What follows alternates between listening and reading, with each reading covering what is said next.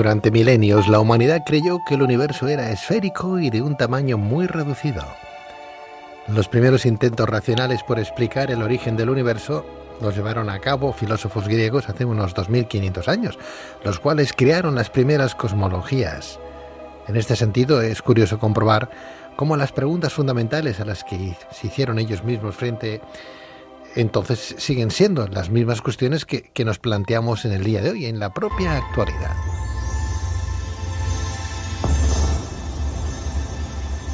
No obstante, ahora tenemos la teoría que sostiene que a partir del Big Bang surgió todo el universo, es decir, la materia, la energía y las leyes de la naturaleza que lo gobiernan, pero también el espacio y el propio tiempo. Lo que está claro es que la ciencia constituye hoy en día uno de los grandes logros alcanzados por el ser humano para tratar de dar respuesta a las grandes preguntas existenciales que todos nos venimos formulando. Sin embargo, desde diferentes sectores se ha tendido a señalar una contradicción insuperable entre religión y ciencia a la hora, a la hora de tratar de dar respuesta a cuestiones sobre nuestro origen y la del propio universo.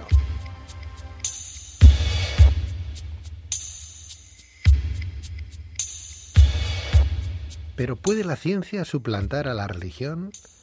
¿Realmente la religión se opone a la ciencia o se complementan? Según las actuales teorías cosmológicas, ¿existe un lugar para Dios como creador para explicar el origen del universo?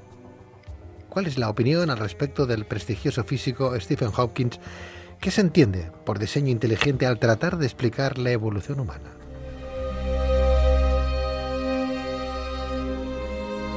Para responder a estas y otras cuestiones tenemos con nosotros a don Carlos Alberto Marmelada, licenciado en Filosofía y Ciencias de la Educación, escritor, conferenciante, profesor con más de 27 años de experiencia docente y autor de Fronteras del Conocimiento, Ciencia, Filosofía, Religión de la editorial Secotia.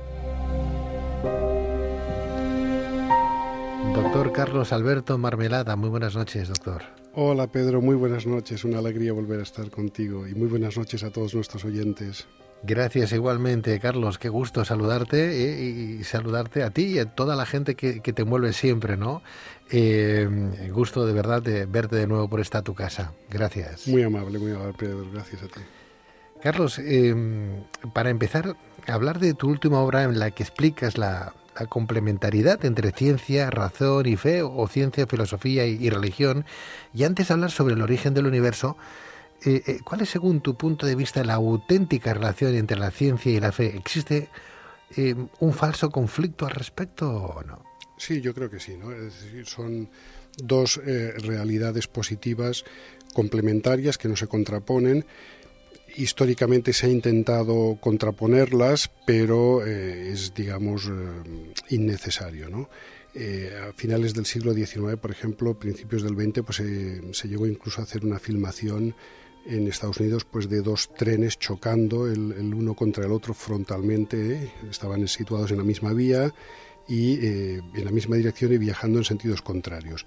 Uno de ellos eh, era el tren de la ciencia y otro el eh, de la religión. y físicamente realmente se hizo esto. Entonces, bueno, se filmó y se tenía precisamente es la idea de transmitir esta imagen de que eran dos realidades que eh, colisionaban frontalmente y además pues eso no con la violencia y de forma brutal no pero eh, la realidad es que eh, la ciencia es una cosa es un modo de conocimiento objetivo válido importantísimo un gran logro de la humanidad y la religión es digamos otra forma de conocer eh, ciertas realidades que no son accesibles para la ciencia. Por lo tanto, si el ser humano quiere eh, intentar encontrar sentido pues, eh, a su existencia y quiere conocer la realidad con profundidad, desde luego no puede renunciar a ciertas formas de conocimiento porque entonces tendría solamente una visión parcial de la realidad.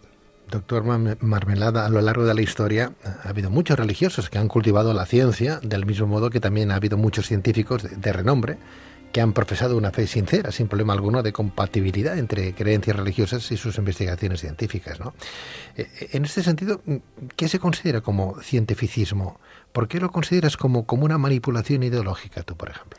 Sí, porque eh, vendría a ser eh, una ideología filosófica que eh, lo que haría es aprovechar el gran éxito de la ciencia para poder convencer a la gente de que efectivamente Dios no existe, por lo tanto, utilizar a la ciencia como una prueba del ateísmo, y de que todo es eh, material, ¿no? de que no existe nada inmaterial. Y por lo tanto también utilizar la ciencia como una fuente de pruebas eh, del materialismo eh, filosófico. Pero claro, la ciencia es otra cosa y no se dedica a fundamentar filosofías ni nada de eso, hace su trabajo y, y, que lo hace muy bien, por cierto. ¿no? Entonces, claro, el cientificismo es una cosa distinta a la ciencia positiva. La ciencia positiva positivo aquí quiere decir que estudia eh, hechos, datos concretos. Entonces la ciencia positiva lo que hace es investigar parcelas de la realidad experimentables, mesurables, lo hace con una metodología y, ya está, y no se mete en más zarandas, digamos, metafísicas. Y entonces el, cientificismo lo que hace es hacer pasar por ciencia en realidad prejuicios eh, filosóficos o ideas filosóficas. O sea que el cientificismo sería una ciencia negativa. Eh, sería una postura filosófica frente a ciertas cuestiones de la vida que lo que intenta es basar sus eh, conclusiones en eh, supuestos datos científicos que en realidad no son tales, no, casan y no sirven para eso. Una ciencia infusa. Eh, o sea, no, o sea, el cientificismo sería utilizar la ciencia para demostrar algo que la ciencia no puede demostrar, porque sus herramientas y sus métodos no son válidos en esos terrenos, en esos campos. Es decir, sería eh, la ideología filosófica que haría dar de sí a la ciencia más de lo que ya puede dar de sí. O sea, al final nos tenemos que quedar con la fe. Eh, depende, es que depende de lo que estemos hablando, depende del ámbito de la realidad que estemos estudiando. Si estamos estudiando, eh, pues bueno, cómo funciona la célula y todo esto, pues nos quedamos con la ciencia, no, necesitamos... Bueno, a ver, la fe natural la necesitamos todos, pero la sobrenatural, pues en, este, en ese ejemplo que hemos puesto, no, el científico no la necesita. Cuando entra al laboratorio trabaja y no necesita eh, fe sobrenatural para hacer su trabajo, lo hace fenomenalmente bien. Ahora, claro, ¿cuál es el problema? Que la ciencia ha tenido tanto y tanto y tanto éxito social, que si quieres podemos hablar de por qué, ¿no? Que eh, ha sido fácil que eh, haya habido alguien, haya habido gente que haya dicho, oye tú, pues escucha, eh, aprovechemos y este sello, esta marca de garantía tan, tan grande y tan buena que tiene tanto prestigio entre la gente, utilicémosla para llevar el agua a nuestro molino y hacer creer que la ciencia ha conseguido demostrar pues estas cosas que a nosotros nos interesan, pues demostrar que Dios no existe, que todo es material. Antes de dar el salto a las librerías, la idea original de nuestro invitado, creo que fue esa, eh, Carlos, corrígeme si estoy equivocado, fue publicar Fronteras del Conocimiento como libro de apoyo escolar para alumnos de bachillerato y explicar los grandes enigmas entre ciencia, razón y fe con el fin de que los alumnos supieran distinguir unas cosas de, otras y asumir que todo es complementario, pero cada cosa en su sitio y sin negar lo contrario. Exactamente, y respetando pues el valor de la ciencia, respetando el valor de la filosofía, respetando el valor de la teología como formas distintas de conocer. Y nos dejamos el arte, que es otra forma también de acercarse al conocimiento de, de la realidad y de ciertas parcelas de la realidad en concreto. Y nos dejamos el sentido común, no, no, no, lo, no lo trato todo en, en, el libro, ¿no? Pero la idea, efectivamente, como tú decías, era eh, llegar a todos los públicos, o sea, llegar a, tanto a públicos académicos como eh, al, lector eh, normal y corriente habitual. Qué obra más interesante, Carlos. Felicidades, de verdad. ¿eh? bueno, como todas las obras que has publicado. ¿eh? aparte de la admiración que te tenemos y te profesamos personalmente, ¿no? Como amigos, ¿no? Está también esa esa mm, eh, somos fans tuyos, ¿eh? o sea que al margen de, lo personal está lo profesional, o sea que te tengo que felicitar de verdad eh, por doble partida, ¿no? Bueno, hablemos de, ese origen del universo, Carlos. Si nos referimos a este, este, este mundo, a este universo, ¿no? A lo largo de los años han ido apareciendo diferentes teorías científicas, como por ejemplo la del estado estacionario o la del Big Crunch, que prescindían de un momento a partir del cual surgía el universo desde la nada, por lo que para algunos la ciencia había demostrado que Dios era innecesario, por lo que se proclamaba su inexistencia. Hoy en día se sigue trabajando en ambientes científicos en la idea de, que nuestro universo se habría creado a sí mismo sin la intervención divina, sin Dios. Sí, efectivamente, efectivamente. Es decir, eh, nosotros, los, los que hemos nacido pues desde hace, yo que sé, 50, 60 años para acá, pues hemos nacido dentro del modelo, dentro del paradigma del, Big Bang y nos parece pues la cosa más normal del mundo, pero es que hasta hace dos días y durante miles de años la humanidad pensó que el universo pues era, era esférico, que tenía un centro. Eh, durante la mayor parte de ese tiempo se pensó que el centro era la Tierra. En los últimos eh, siglos que era el Sol. Eh, hasta hace ciento y poco años pues no hubo pruebas convincentes de que era la Tierra la que, la que se movía alrededor del Sol, pero vamos, hasta hace pocos días se tenían prejuicios de que había pues eh, esferas cristalinas, de que los movimientos de los planetas eran circulares, todo esto hace tres siglos se, pensaba. Y hace 100 años pues se creía que el universo era estático, ¿no? es decir, que, que cada estrella estaba donde está eh, y que cada galaxia ocupaba el espacio que ocupa y, llevaba allí el tiempo que fuese, pero no se había movido. ¿no?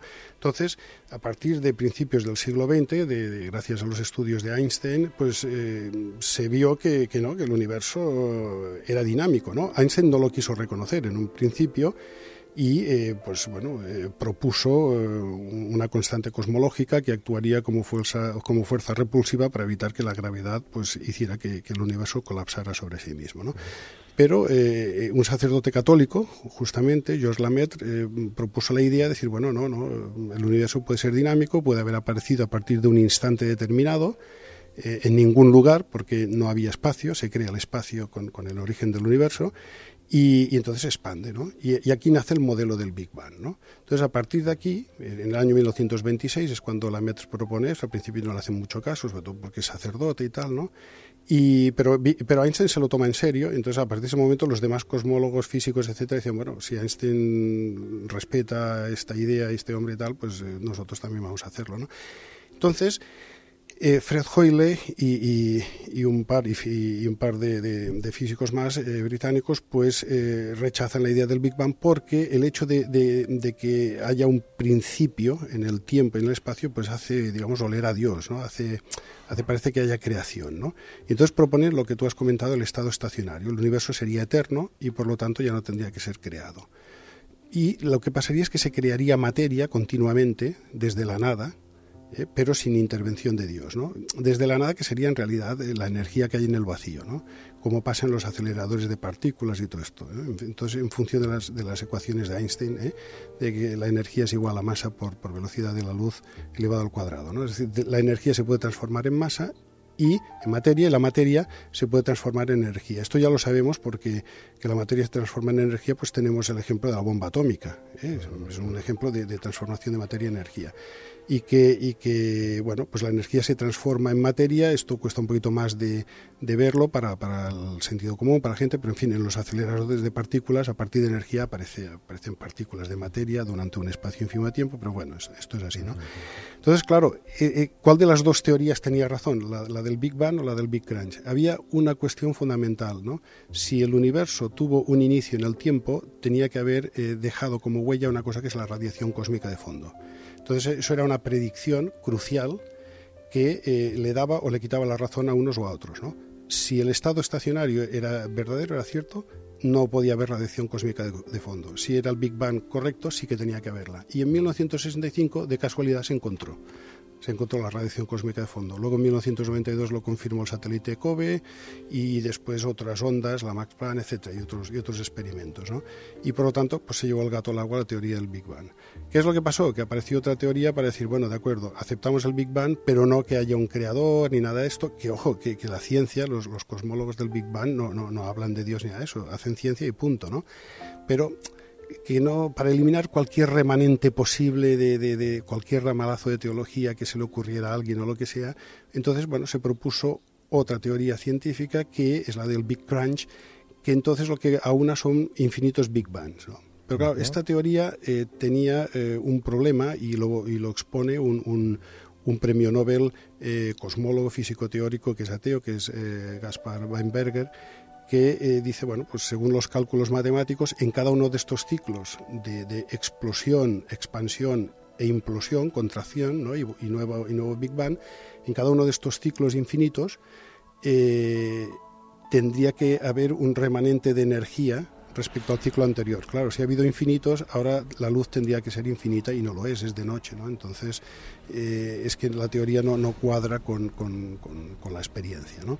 Entonces, bueno, esto eh, ha llevado ahora, en a finales del siglo XX y, ahora en el siglo XXI, a otras propuestas mucho más complejas que son a las que tú aludías, ¿no? Eh, pues las teorías de la autocreación del universo mm, a partir de las teorías de cuerdas, de supercuerdas, la teoría M, la teoría de los universos de Penebranas, en fin, eh, que si quieres ya podemos hablar de esto más adelante. Carlos, no, obstante, uno de los científicos más famosos que, que niegan la existencia de Dios, alegando que los conocimientos de la ciencia le convierten en una hipótesis superflua e innecesaria es el físico teórico británico Stephen Hopkins.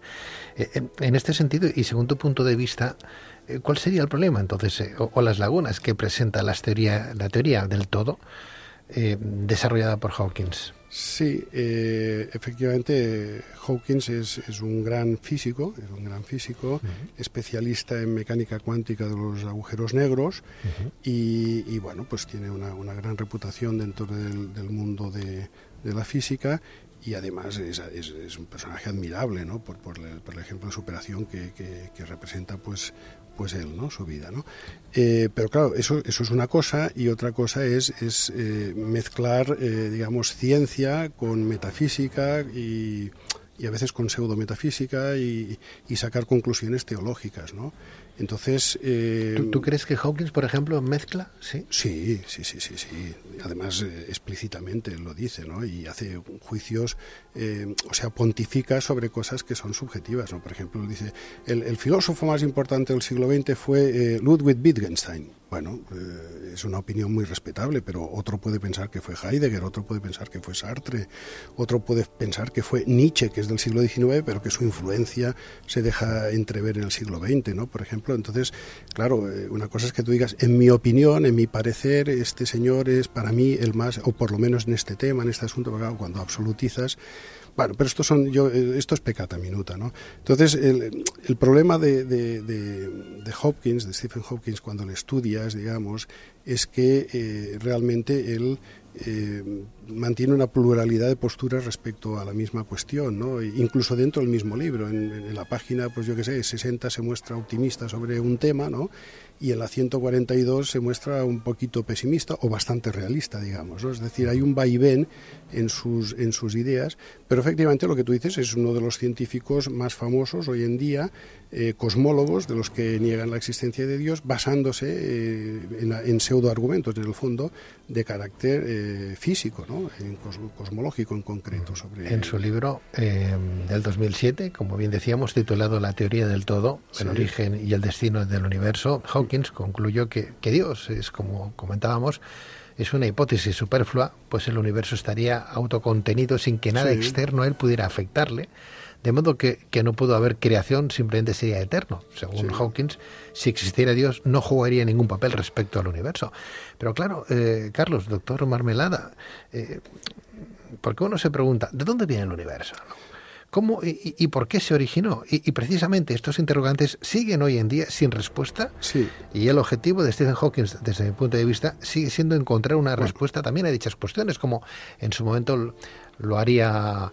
Eh, eh, este hombre, eh, Albert Einstein, ¿no? Sí, eh, no. Que, era un ateo tremendo y, y luego cambió y, y, empezó a creer en Dios al final de su existencia, no, quiero entender. A ver, sí, sí, sí, que, sí que hay, sí, bueno, lo, lo, que comentas de Einstein, hay polémica sobre eso, es decir, eh, es cierto lo que tú comentas de Einstein, de que, de que según unas fuentes, pues al, al final, de hecho, durante su vida él fue creyente en, en, en en una especie de panteísmo, en fin, un dios que sería pues eh, una energía del universo, en fin, algo especial, ¿no?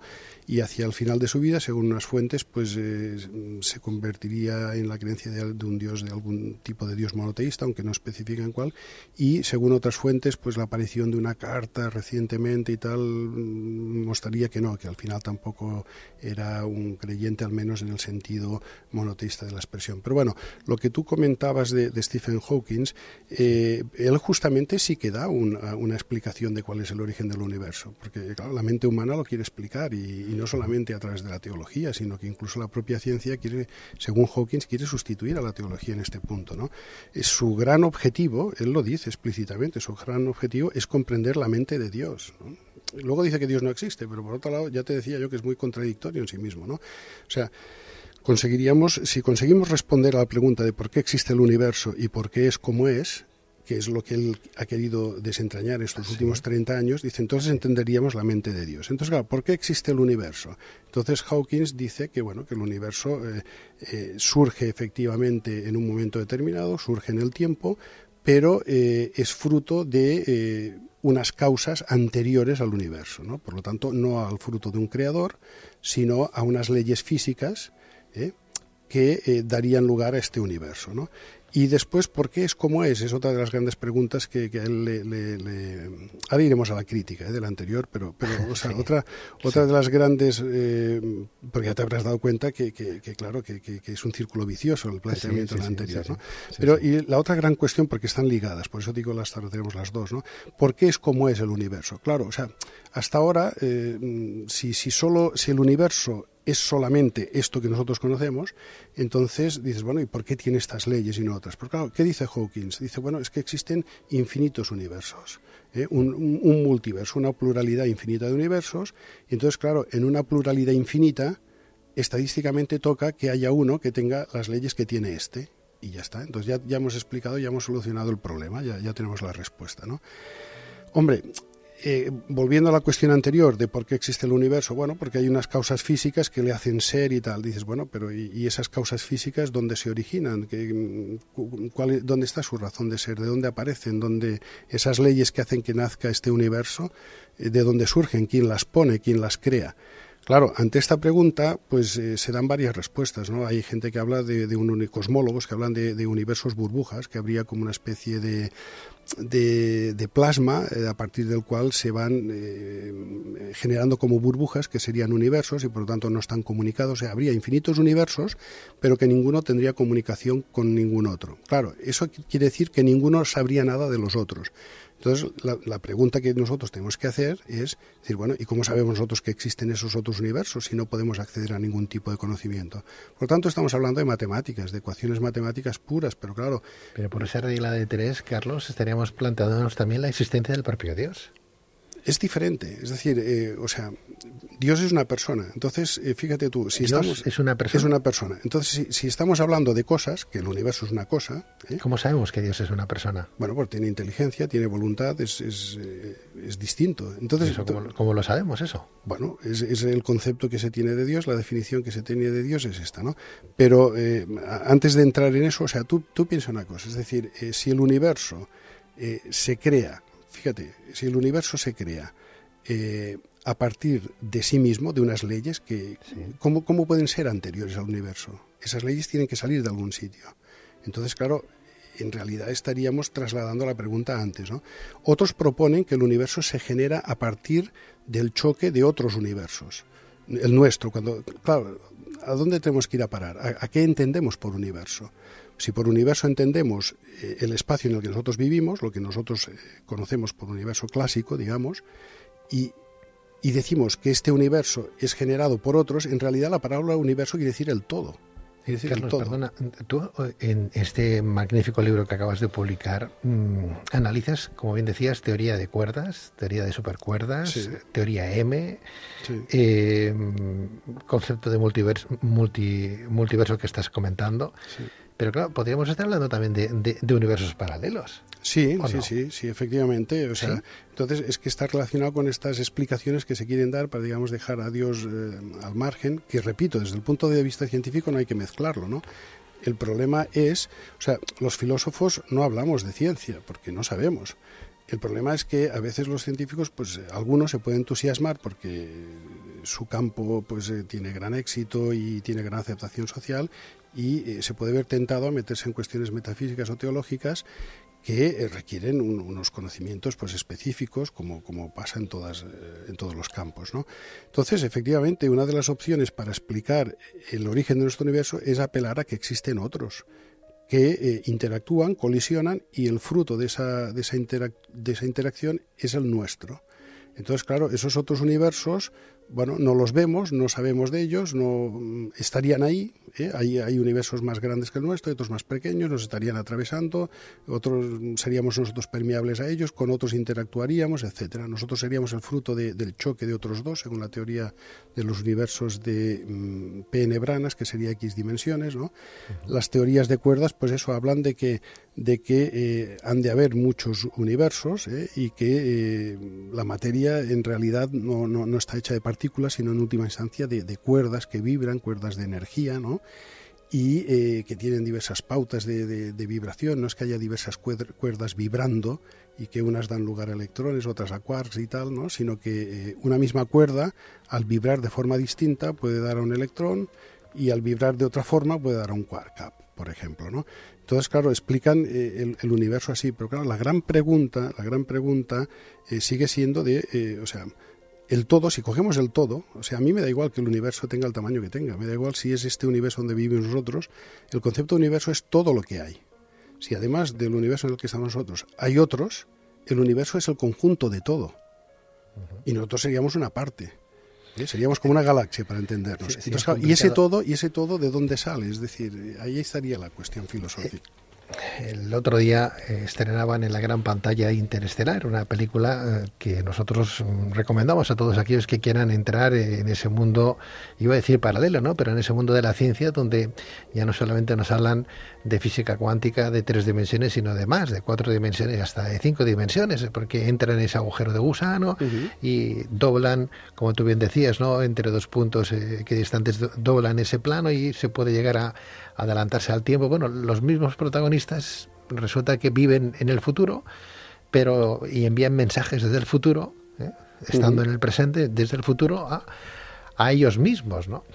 Eh, con lo cual mm, se hace densa la película y tienes que estar un poco preparado y muy, muy, muy centrado en la película, porque si no es, puede ser hasta lenta, ¿no? Pero que intenta explicar, porque están muy bien asesorados por, eh, por científicos y físicos, de lo que son, pues eso, lo que estamos hablando esta noche, ¿no? Teoría de las cuerdas, etcétera, etcétera. Eh, si ya se nos hace complicado al, al, resto de los mortales que no somos físicos ni científicos el entender esa casuística que esta noche estamos abordando, Carlos.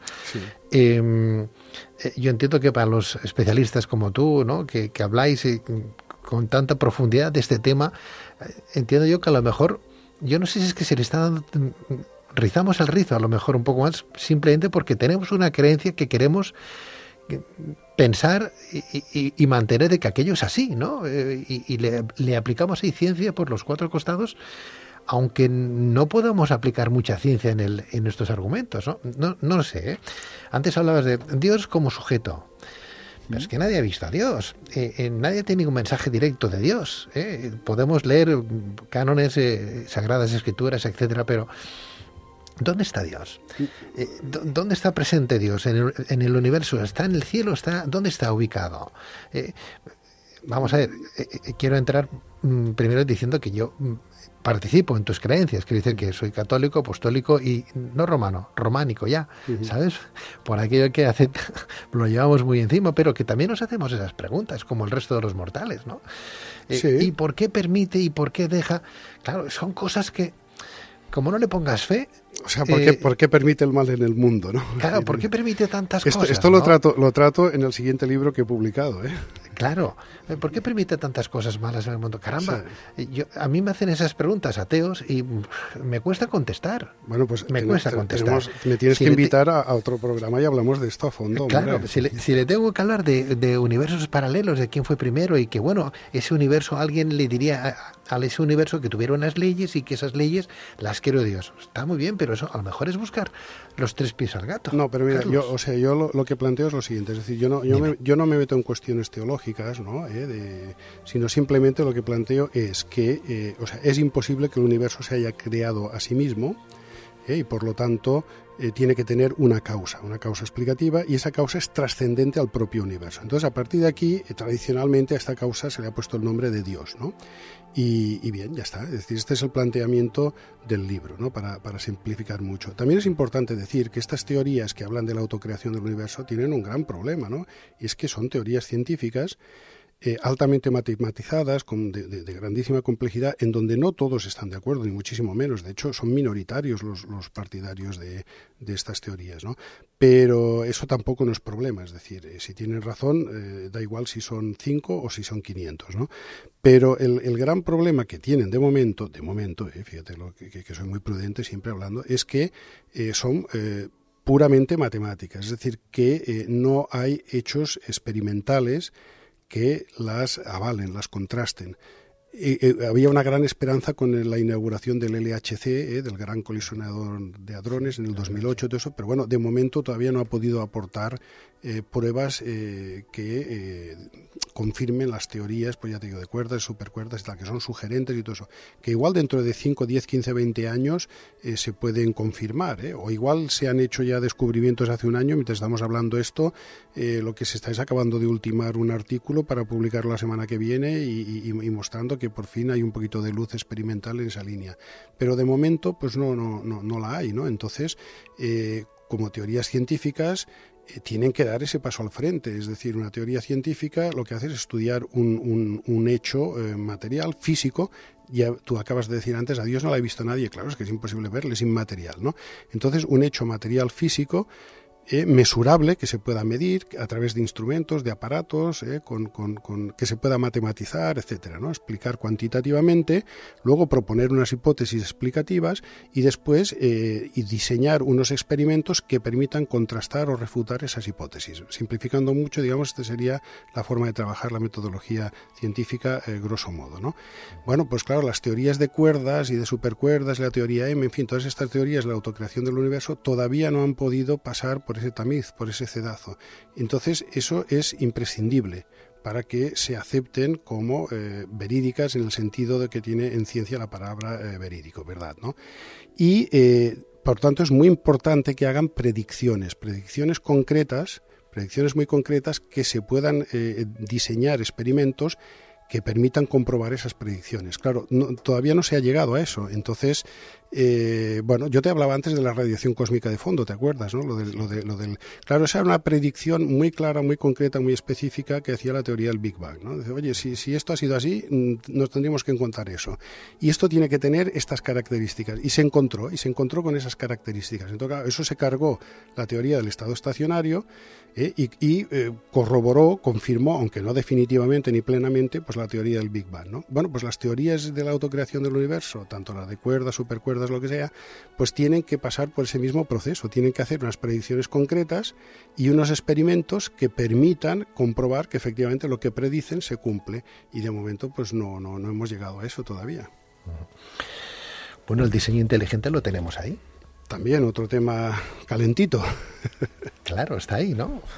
Porque De, alguna manera es eh, pretende, creo que, que, ese es un poco el razonamiento, ¿no? El diseño inteligente pretende demostrar que la ciencia es capaz de evidenciar que la naturaleza refleja claramente la existencia de un diseño que ha sido concebido de una forma intencionada por un diseñador inteligente. Exacto, sí, sí. Eh, pero claro, si no podemos medir, no podemos mesurar, no podemos eh, cuantificar, quién es ese gran artífice, estamos, eh, estamos perdidos. Mira, los, nuestros oyentes podrán estar de acuerdo y los lectores del libro podrán estar de acuerdo con todo lo que se dice o con nada o con una parte o en fin, ¿eh? pero desde luego lo que está claro es que el título eh, cumple, eh, o sea, el libro cumple con lo que promete el título, es decir, eh, tú acabas de, poner sobre la mesa otro tema, digamos, de fricción, otro tema de solapamiento entre la ciencia, la filosofía, la religión, que es el tema del diseño, ¿no? Es decir, hay un diseño en la naturaleza, hay una finalidad, hay un diseño en la naturaleza. Entonces, claro, esto arranca, o sea, si cuando estudias biología y todo esto, te lo hacen, te, hacen remontar a Pali, al, al gran escritor británico, ¿no? Eh, que hablaba de la metáfora del reloj y el relojero. ¿eh? Si tú vas por un campo y te encuentras un reloj, pues no se te ocurrirá pensar que eso ha salido espontáneamente o que se ha formado por azar, porque claro, cuando estudias ese objeto y ves lo que es, la función que tiene y la complejidad eh, de su construcción, de su diseño, dices, bueno, esto no es fruto de, de los agentes meteorológicos y tal. Esto aquí ha habido un diseñador, un relojero que lo ha hecho. ¿no? Entonces, eh, esta metáfora, claro, el reloj es la naturaleza, ¿no? ¿Eh? y el relojero sería pues esa causa trascendente a la naturaleza, sería lo que llamamos Dios tradicionalmente, ¿no? Lo que las religiones han venido llamando Dios, ¿no? Entonces, eh, claro, si, si, si, con un reloj nos admiramos y, sacamos la conclusión de que ha tenido que haber un artífice, porque no puede ser fruto del azar, pues con el universo, que sería el gran superreloj, ¿no? Eh, razón de más que tendría que haber habido un eh, diseñador inteligente. De hecho, este argumento de Pali, pues eh, en esta formulación sí que es muy interesante y es propio de él y todo esto, pero no, deja de ser la filosofía de Platón, no deja de ser el mito de la caverna, no deja de ser eh, todo el tema de la jerarquía de las ideas de las que nos hablaba Platón, ¿no? Y también Aristóteles recoge ese, mito de la caverna de Platón en, una... Ahora estamos en la caverna tú y yo, en este momento. y la sociedad entera, y la humanidad entera, es decir, el mito de el mito de, Platón es soberbio explicando la condición humana y es válido universal. Entonces, eh, claro, el tema del diseño inteligente a muchos científicos les pone nerviosos porque les parece que es introducir la teología dentro de la ciencia y no es así. Es decir, eh, es muy correcto decir que la biología no ve diseño en la naturaleza de forma intencionada. Es correctísimo. Ahora, el problema es, ¿eso nos legitima a saltar a decir que no hay diseño? inteligente, es decir, no hay, no hay un diseñador inteligente que ese diseño aparente lo pone. No, la biología lo que tiene que decir es, mira, yo hasta donde llegan mis métodos, eh, lo que me muestra es que eh, la actual eh, disposición de la vida, de las especies y todo esto, ha procedido por transformación a lo largo del tiempo. Creemos que ha sido de esta forma, a través de la selección natural al azar de las mutaciones genéticas, o sea, la selección natural de las mutaciones genéticas que se han producido al azar, a través de la, herencia de esas mutaciones, y que ha hecho mm, que persistan las que son adaptativas, las que permiten que sobrevivan los individuos que las tienen, ¿no? Y por eso los seres vivos tienen las formas que tienen ahora, ¿no? Entonces, eso es una explicación, yo la encuentro extraordinariamente válida, fantástica. Claro, el problema es decir, ¿y como esto es así, pues resulta que Dios no existe, porque ya tenemos la explicación del diseño, ya no hace falta. Es que estamos hablando de cosas distintas. O sea, eh, yo me acuerdo una vez que un profesor eh, me dijo, oye, ¿qué es mejor, un Ferrari o un tractor? Y, entonces, enseguida, yo enseguida, claro, le dije, bueno, depende de para qué. Claro, depende de para qué. ¿Para qué, claro? O sea, si vamos a ir para arar un campo, oye, con el Ferrari no haremos ni 10 metros. Ni una cosa ni otra, ¿no? Y, si es para ir de aquí a Zaragoza, con el tractor tardaremos dos meses. Entonces, Tampoco hay que ser tan extremista, ¿eh? Bueno, pero era, una forma ilustrativa de, explicarlo muy bien este hombre, ¿no? Es decir, claro, eh, o sea, ¿qué es mejor, la, biología o la teología? Hombre, depende, ¿de qué, de qué vamos a hablar? ¿De qué, eh, de qué tipo de realidad estamos hablando? De esto, pues, pues me podrá ayudar más lo uno. Ahora, si queremos tener una visión global, si queremos tener una comprensión unitaria, ¿te acuerdas la famosa teoría del todo, ¿no? que se ha hablado tanto estos últimos años? Si queremos intentar, que es imposible tenerla, por cierto, ¿no? y que no se ha conseguido hasta ahora, pero que a lo mejor sea imposible tenerla, ¿eh? que es un punto que, que, sería interesante, digamos, mencionar también. O sea, las teorías estas de cuerdas, supercuerdas que hablábamos antes, ¿por qué no han podido tampoco triunfar de momento? Porque no se ha conseguido una teoría de la gran unificación de las cuatro fuerzas, de momento, ¿eh? ojo, igual se puede conseguir eh, pronto, pero de momento no, es otro de los hándicaps que tiene. ¿no? Entonces, claro, ¿qué es mejor, la biología o la teología? Bueno, pues es que depende de lo que estemos hablando. Entonces, el tema del diseño se ve con claridad desde una perspectiva y desde otra, pues tiene otra interpretación y es lo más normal del mundo. Ahora, una no excluye a la otra ni anula a la que no, no hayamos elegido. Hoy en día la evolución como hecho es aceptada por la inmensa mayoría de los científicos. Lo que se cuestiona es si la selección natural darwiniana tiene tanta incidencia en el hecho evolutivo como suponía el científico británico. No, eh, eh, obstante, Carlos, doctor Marmelada, refiriéndonos a la teoría de, la evolución acerca del ser humano y, a la incógnita sobre cuál fue el miembro fundador de, de nuestro linaje evolutivo, hoy por hoy aún es motivo de debate determinar cuál fue el primer homínido. Eh, eh, eso lo tenemos claro, que todavía estamos ahí y que no sabemos. Pero si me permites, voy a rizar un poquito más el rizo que esta noche estamos ahí rizándolo. En las fronteras del conocimiento. Estamos en las fronteras, en esa caverna de Platón, ¿no? Eh, es una pregunta que a mí me hacen y que yo tampoco sé responder. Yo tampoco sé responder. Adán y Eva, nuestros primeros padres. Sí. ¿En qué momento de la historia los ubico? Bueno, eh, ni tú sabes responder, ni tú sabes responder, o sea, te puedes quedar muy tranquilo porque, o sea, no es que tú no sepas responder a eso porque lo desconoces tú, pero lo saben los demás, ¿no? Es que no hay forma humana de momento de poder decir, oye, mira, eh, fueron estos. ¿no? Mm, lo que digamos tiene sus pros y sus contras, tiene sus pros y sus contras. ¿no? Entonces, claro, aquí dices, bueno, ¿cómo caso eh, ciencia, filosofía, religión y tal son... Eh, es decir, el ser humano es, rico, es plural, ¿no? Entonces, claro, lo podemos contemplar desde distintas perspectivas. No me escapo, ¿no? Yo te, voy a contestar muy directamente. El diseño inteligente, no sé, no sé si casa o no casa, ¿eh? ¿El qué, el qué? el diseño inteligente mm, para demostrar dónde, en qué momento de la historia aparecen Adán y Eva, eh, no sé si lo podemos eh, utilizar, ¿eh, Carlos? Bueno, eh, mira, o sea, yo te voy a contestar muy, muy claramente, ¿no? Es decir, o sea, lo importante de la explicación bíblica, cuando la Biblia habla de Adán y Eva, o sea, lo importante no es eh, decirnos, oye, mira, hace 122.000 años, hace 185.000 años, hace 2 millones y medio de años, eh, en ese momento Dios crea al hombre y tal. No, o sea, lo importante es, en el mensaje bíblico, es que el ser humano es creado a partir de una materia preexistente. Y esto, por ejemplo, casa con la teoría de la evolución. Es decir, eh, la teoría de la evolución lo que dice es que los humanos proceden de un tipo de homínido prehumano, que puede ser un Australopithecus, alguna de las especies ya conocidas, o alguna otra de las especies eh, que todavía pueden estar por descubrir. ¿eh? Eso todavía no se puede. Hay quien dice pues que procede de, Africanus, otros que de Australopithecus afarensis, otro que, en fin. ¿eh? Pero todavía no está cerrado ese tema. Mm, por lo tanto, esto casa. Esta información del relato bíblico que no tenía presente los estudios científicos sobre evolución humana casan, ¿no? Y entonces la otra, el otro gran mensaje es que, digamos, hay una intervención directa de Dios, ¿no? Es decir, que, que eh, crea su alma, etcétera, ¿no? Y bueno, mm, vemos un salto evolutivo entre, entre el hombre y las demás criaturas. La inteligencia, no nos vamos a meter aquí si, si aparece gradualmente o no, pero vendría por esta línea. Entonces, claro, no puedes en el registro fósil coger y decir, oye, mira, ves, esta cadera, esta tibia, esto era de Adán y lo anterior mm, era parecido a los humanos, pero no lo eran, ¿no? Mm, eh, mira, eh, el hombre con las características físicas que tenemos ahora existe ya hace 180.000 años, una cosa así, bastante parecido físicamente, ¿no? Eh, y, podemos encontrar restos incluso que llegarán a los 200, 300, 220. Bueno, pero ya físicamente los de 300.000 eran diferentes a, físicamente. Genéticamente estamos ya remontando nuestro linaje a hace 600.000 años, emparentados con con eh, personas que vivieron hace 600.000 años.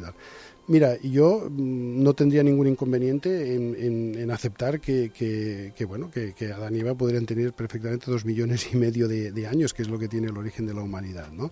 Pero mm, no me parece a mí lo, relevante, digamos, este dato, sino el entender cuál es el mensaje de eh, el relato bíblico de la creación, ¿no? Y es, este que te digo, ¿no? Es decir, que, que el ser humano eh, procede de una materia preexistente, el famoso barro, ¿no? Eh, o sea, que no se lo saca Dios de la nada.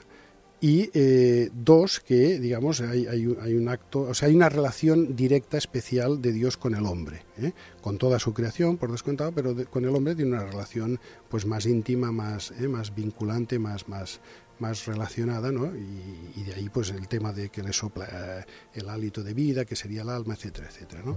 y, bueno, es una explicación eh, alegórica.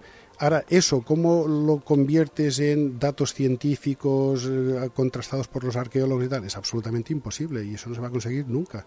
nadie en ningún momento va a poder levantar una tibia y decir, esta era de Eva, y esto tiene, mm, por, datación radiológica del yacimiento en el que hemos encontrado esto, pues mira, esto tiene 280.000 años o 1.020.000 años. Eso va a ser imposible. Pero es que tampoco no es lo relevante. Las controversias se acentúan a la hora de determinar cuál fue la primera especie humana que existió sobre el planeta, como bien apunta el doctor Carlos Alberto Marmelada. ¿no? Para unos debió tratarse de Homo habilis, otros en cambio apuestan por Homo rodolfensis, que literalmente significa hombre del lago Rodolfo, que corresponde al antiguo nombre con el que era conocido el actual lago Turkana en Kenia. Asimismo, la ocupación de Europa por parte de los humanos es uno de los temas más debatidos en la paleoantropología, ¿no? en la paleoantropología. y, en este contexto todavía todavía sigue siendo objeto de debate cuál es la especie humana de la que procedemos. De momento, el candidato más aceptado es Homo rhodesiensis, como bien decía, es una especie humana que vivió en el África Austral hace entre 200 y 300 mil años.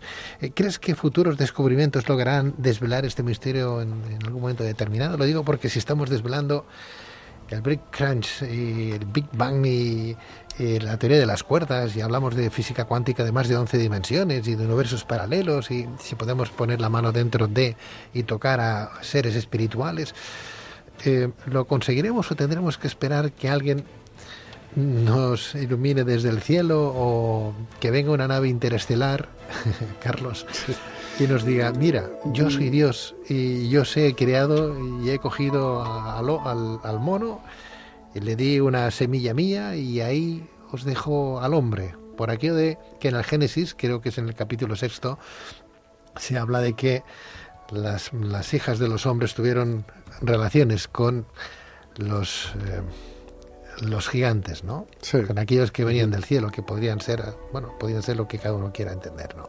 Sí.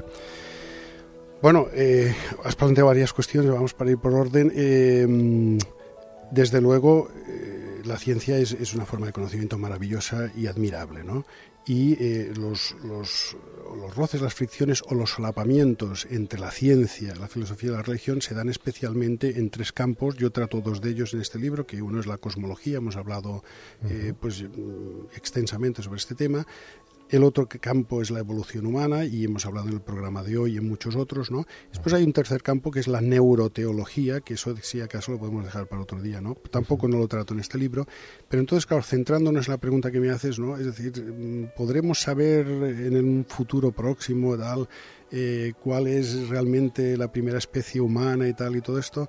Pues eh, bueno, eh, ahí está la cosa, ¿no? Es decir, no, que... No me digas que no tienes curiosidad. Yo sí, yo muchísimo. O sea, vamos, eh, en fin, en una ocasión le dije a un, a un gran arqueólogo que yo daría, mm, renunciaría a cinco años de mi vida, es decir, morirme cinco años antes, ¿no? Me parece que le dije diez, ¿eh? Pero bueno, fue, hace años, ahora ya soy más mayor y ya me lo pienso más el decir este tipo de cosas por saber la auténtica verdad sobre todo esto, ¿no? Entonces, pero mira, la cosa debe de andar por los 2.700.000, millones 2.800.000 mil años de antigüedad, por ahí deben de haber aparecido los primeros humanos. De esas fechas son las primeras herramientas que tenemos encontradas, ¿no?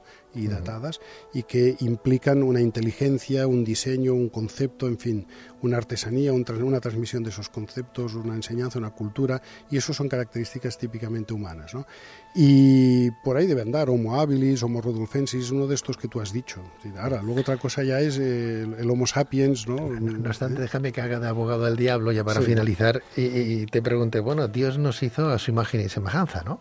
Eso es lo que hemos leído en las Sagradas Escrituras. Sí, y Homo habilis es muy feo, ¿no? Vas a decir. Claro. ¿A imagen y semejanza del hombre del siglo XXI o a imagen del hombre, de, pues no sé, de dentro de, mil años o, del Rodesiensis, ¿no? Hay, hay, Homo habilis, hay, un, hay, un, chiste, y lo digo sin frivolizar, ¿no? ¿Eh? porque tiene que ver con esto que tú has dicho, ¿no? Que cuando se oye esa frase, Dios nos hizo su imagen y semejanza, pues eh, salta una persona con, con, con, defectos, digamos, eh, físicos, tal, y bueno, y conmigo hizo un experimento que...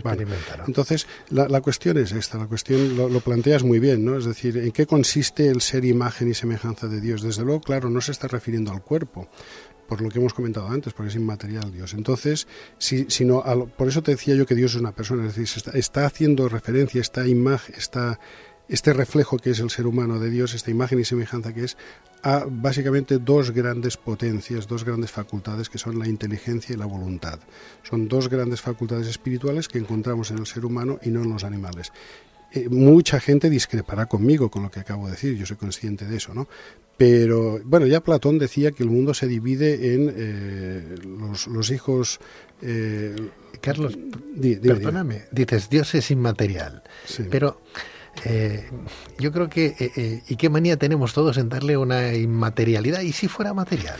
Mm, pues no sería ¿Y, Dios. Si Dios viviera en otro universo que no es el nuestro y fuera material y fuera y tuviera carne y hueso, y fuera, pues es un Dios, ¿no? Sí, pero, pero Pedro, o sea, el, condicional hipotético se lo podemos poner a todos, ¿no? Y, si resulta que el Sol no existe, que es, igual que, es, una cosa igual que, tenemos... decir que es inmaterial también es lo mismo. Sí, pero entiéndeme, es decir, eh, ese tipo de, razonamientos lo podemos aplicar a todo, ¿no? Yo te decía, ¿y si resulta que el Sol no existe, que es un, una aberración óptica que tienen nuestros ojos? Es decir, bueno, se lo podemos está poner... Ahí, está ahí, eso está ahí. Ya, sí, bueno, está pero, ahí. pero, está ahí eh, y, por qué está ahí, ¿no? Porque eh, entonces, claro, vamos a ver, es lo que te comentaba antes, ¿no? Y, tiene que ver, y lo hemos tratado, digamos, en la primera parte magníficamente, ¿no? El tema de, de, quiero decir que lo has planteado magníficamente, el tema de del origen del universo y todo esto, ¿no? O sea, eh, nos encontramos que aquellas teorías que pretenden explicar el, el, origen del universo desde sí mismo, desde la pura materialidad, desde la pura inmanencia, que es como se dice técnicamente, sí. pues no consiguen dar una razón explicativa. Uh -huh. Es decir, eh, siempre acabas eh, en lo mismo, ¿no? Dices, bueno, si, si coges el universo como la totalidad, dices, bueno, pues la causa tiene que ser trascendente, externa, tiene que estar fuera de.